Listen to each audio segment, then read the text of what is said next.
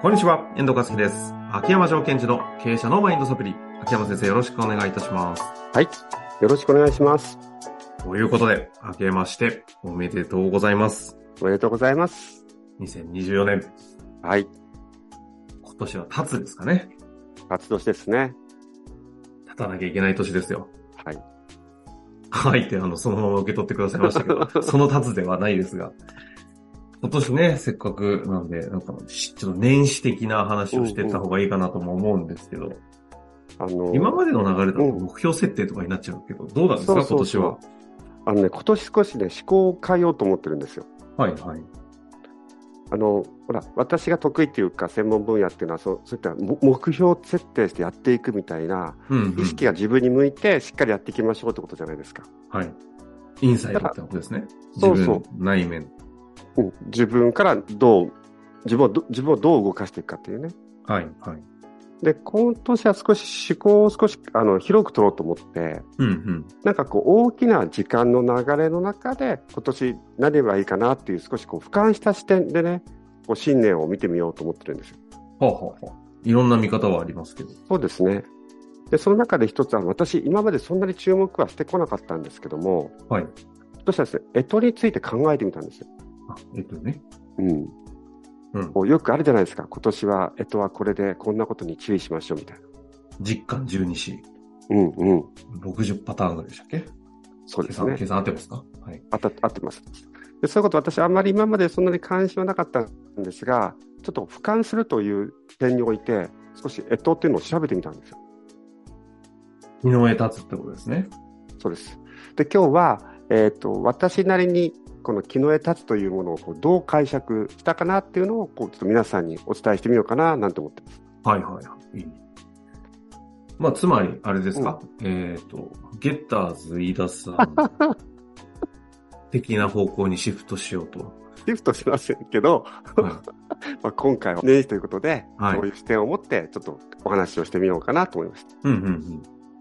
まあ、大事なね、日本、日本のというかね、まあ、ん長い歴史の一つのです、技術ですからね。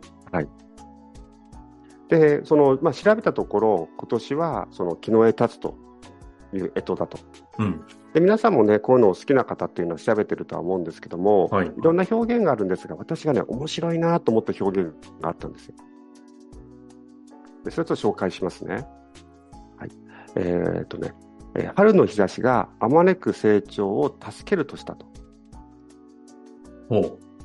つまり、なんかね、春の暖かい日差しが大地にわーっとこう降り注ぐんですって、平等に。うんうんうん。そうすると、光が降り注ぐので、ものすごく成長とか変化をしていく年だって言うんですほうで、これを聞くと、なんかすごいこう、明るくなるような感じじゃないですか。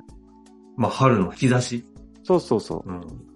新たな発芽して、みたいな、そんなイメージですかで私、これだけだったらそんな引っかからなかったんですね。あ、そうなんだ、ぐらい。ところが、これは別な視点視点で考えると、えっと、光が降り注ぐので、自分にとって隠しておきたい部分が、にも日が当たっちゃうと。ほう。バレていくと。その結果、大きな変化が起きる可能性があるっていうのを見たときに、おなんかこれまさに、インサイドアウトのこと言ってるなと思ったんですよ。ああ、なるほど。その自分の内面の中で隠していたものがバレちゃうんですって。もう今ちょっとざざわっとする言葉が出ましたね。うん自分の隠してたものがバレてしまう。そう。その結果ですよ。その結果、大きな変化が起きるっていうんですよ。ああ、ほうほうほう。これなんかこう、ちょっと嫌な感じするけど、ちょっと楽しくないですかうん、どちらかというと私は嫌な感じしますよね。隠してたものバレるんですよね。だからもう、往生際悪くしてもしょうがないってことなんでしょうね。あで、そこで、まあ、そんなことをもうこう、えっとということもね、少し考えていくと、やっぱり今年は、リスナーの皆さん、私自身も、その、隠していたものは何だったかなっていうものを、こう、自分自身で特定していくっていうのが、これはなんか、いい感じがすごいするんですよ。あ。隠してたものを特定するね。うん。例うん。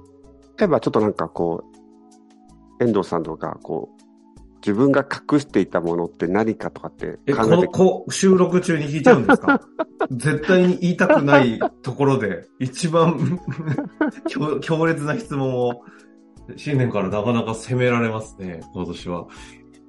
隠してたもの。いや、今、一瞬言おうかなと思いつつも、すぐに出てこないですけどね。あの、隠してた自覚ないんで、うんなんですかね。でも絶対ありますよね。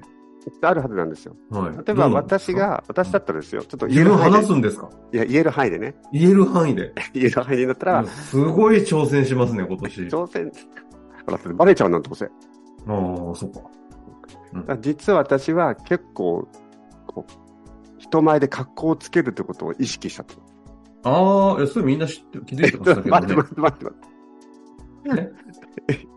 あ、バレ、あ、バレ、あ、バレてましたよ。あ、バレてました。言告白葉の通りかも。バレて、バレるんじゃなくてバレてました、みたいっていうとかあるじゃないですか。な。はいはいはい。例えばこう、ね、えっ、と、リーダーだとするとね、経営者とか、うん。社員のために、なんか社員がやりがいを持って頑張ってほしいっていう気持ちはもう当然あるんだけども、そうじゃないと、こうなんか、会社が悪くなっちゃうっていう、なんか自分のことを心配しちゃってるなっていう気持ちがあるとか、うんうんうん。まあ、あとはもう自分、自分のね、個人資産のこと考えてるとかね、そうそうそう強烈なとこだとね、何でもありそうですよね、そういうのって。そういうものがバレていくとしたので、まず、しっかりと自分自身で認識する自覚を持つということが成長になるんですって。なるほど。あともう一つ、その昔はジョハリの窓ってあったじゃないですか。おおはいはい。なんか、自分も知ってるし、相手も知ってるっていうのもあれば、うんじ自分は知らないけど、相手は知ってるとかね。 うん、うん。さっきの話ですね。あ、さっきのは違うか。はい両方、両者知ってる。いやいやいやいや。あとは、もう嫌だな。あとは、えっと、相手は知らないんだけど、自分が隠してる。はいはいはい。それから自分も知らないし、相手も知らない。うん。盲点の、はい。なんでしたっけま、窓か。ですかね。で、この、自分も知ってるし、相手も知ってるし、以外の窓も全部こう明らかになっていく。なるほど。あと逆に明らかにしていくということですよね。そうすると、私たちが意図的にできることは、自分が隠してて、相手が知らないことについて、もちろん相手には聞きませんよ。相手を見ながら信頼できる人に対して、実は俺こういうことを思っちゃってたっていうことをオープンにしていくとか、うん。逆に信頼する人に聞いていくとかね。相手は知ってるけども自分が知らないこと。なんか、俺自身のなんかこういう、こう、癖とか、良くないとこってどことか。うん、うんうん。逆もありますよ。今度その回やりましょうか。あのど、のかですかま、周りのパートナーの皆さん呼んで、秋山先生のちょっと、やはりまだ。周りの窓。未知の窓をみんなで開こう会を。あこう公開セッション。あ。あ、そ逆れ、にそれ、それいいですね。いやいや、すごい前向きですね。いやいや、私が今考えてそのアイデアいただいて、ええ遠藤さんがやっているポッドキャストのタレントたちを呼んで、遠藤さんについてみんなで喋る。いやですよね。 誰も知りたくないんじゃないですか。皆さん興味ないです、そこ。ま あ、みたいやななる感じほどでね。すよね。はいはいはいはい。で逆にその聞いてみるという点においては自分が知らないけど相手が知ってるという点においては強っとかもある気がするんですよね強自み。分の強み例えば自分はこういうとこダメダメダメだと思ってたんだけどもやっぱりこう信頼人に聞いてみるといやいやお前って実はこういう力すごいあるんだよとかおー、うんうんこういうセンスすごいあるんだよとかこういう能力高いんだよってこともそれも隠れていたものが出てくるという点で同じなのでうん。そういうのも見つけていく年にしたいですね。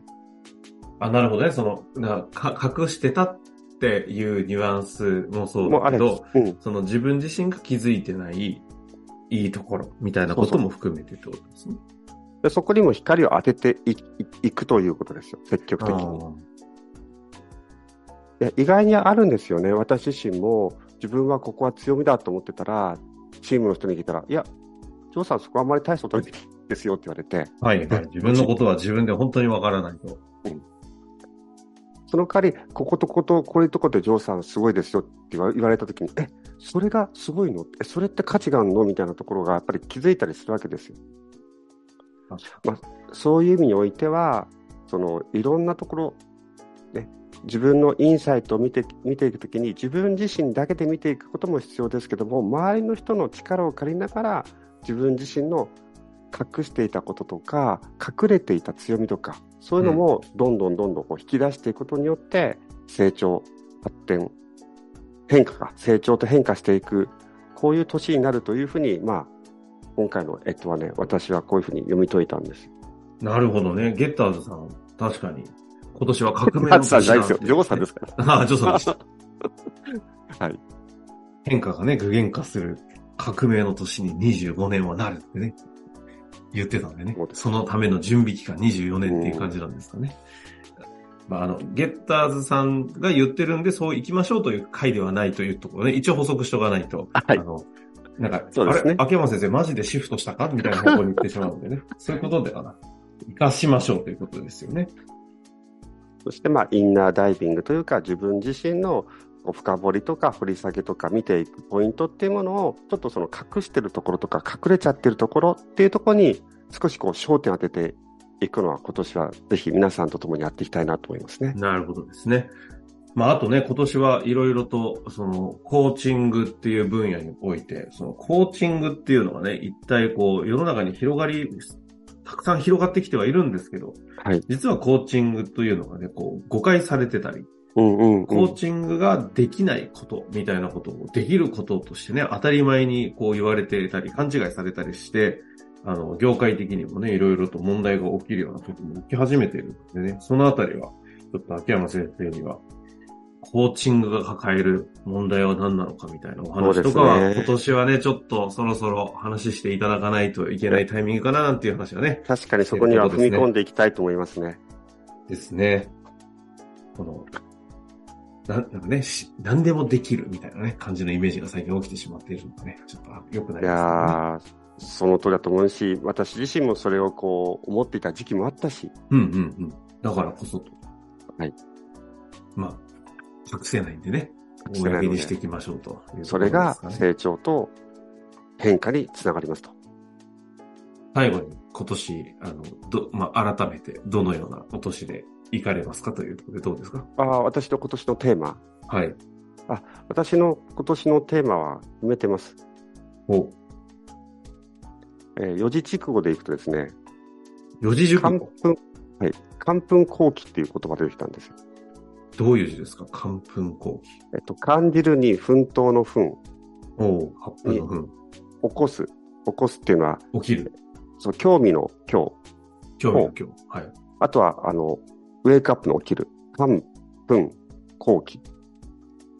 ほうほうほう。これはなんか意味だ、意味はですね、えー心を揺り動かされて奮い立つという言葉だったそうです。心を揺り動か動されかてされて奮い立つ。奮い立つ。まあできれば自分で自分の心を揺り動かして奮い立ちたいところありますよね。その、そう、その、その部分を探していくということですね。うんうんうん。だからこう、情熱とかに近かったり、その、私は何に心を揺り動かされるんだろう、心震えるんだろうっていうところにアンテナを張っていきたいんですね。なるほどね。何に自分の心が震えるのかというところに、しっかりと目を向けながら、感動して生きていこうというような感じなんですかね。で、そのエネルギーを爆発させて、まあ、困難に立ち向かっていこうっていうのを私自身のテーマに今年はしています。なるほど。じゃあ今年のテーマは、半分後期ということで、はい。感動したものをしっかりとね、あの、つまらないアニメではなく、いやいやいや。感動したものを ね、しっかりお届けしながらね、そこから学んでもいきたいなと思いますので、セカンドチャンネルっぽいニュアンスのそこの部分をね、楽しみにしていただけたらなと思っております。はいまあ、ということで、今年はね、初回ということで、ちょっとゆるゆるとね、お話ししていきましたが、間違いからも質問ありますので、どんどんやっていきたいと思います。はい。改めまして、今年もよろしくお願いいたします。終わりましょう。ありがとうございました。ありがとうございました。本日の番組はいかがでしたか番組では秋山城賢治への質問を受け付けております。ウェブ検索で秋山城と入力し、検索結果に出てくるオフィシャルウェブサイトにアクセス。その中のポッドキャストのバナーから質問フォームにご入力ください。また、オフィシャルウェブサイトでは無料メルマガも配信中です。ぜひ遊びに来てくださいね。